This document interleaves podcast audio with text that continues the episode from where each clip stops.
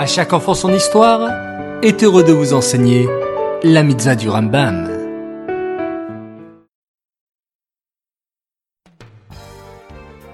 Bokartov les enfants, comment allez-vous ce matin? En pleine forme? Baruch Hashem.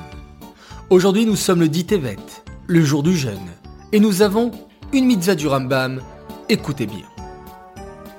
C'est la mitzvah négative numéro 132. Il nous est interdit de manger du pigoule.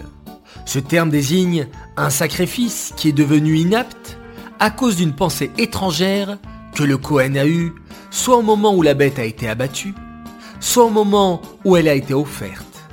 Comme penser à consommer le corban en dehors du temps autorisé, ou brûler le restant du corban après le temps qui lui est imparti.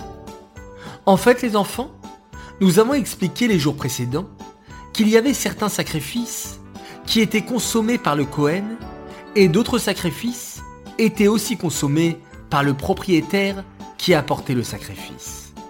Cependant, il y avait un temps pour le manger. Certains sacrifices, on pouvait les manger le soir même et le lendemain, et parfois au lever du matin, il n'était plus possible de le manger.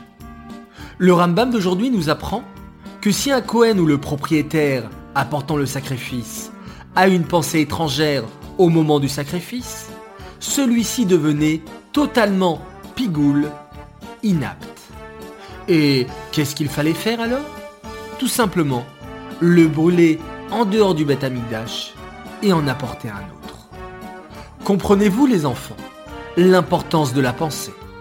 Si on a juste mal pensé, on pouvait rendre le korban pigoule inapte et plus cachère.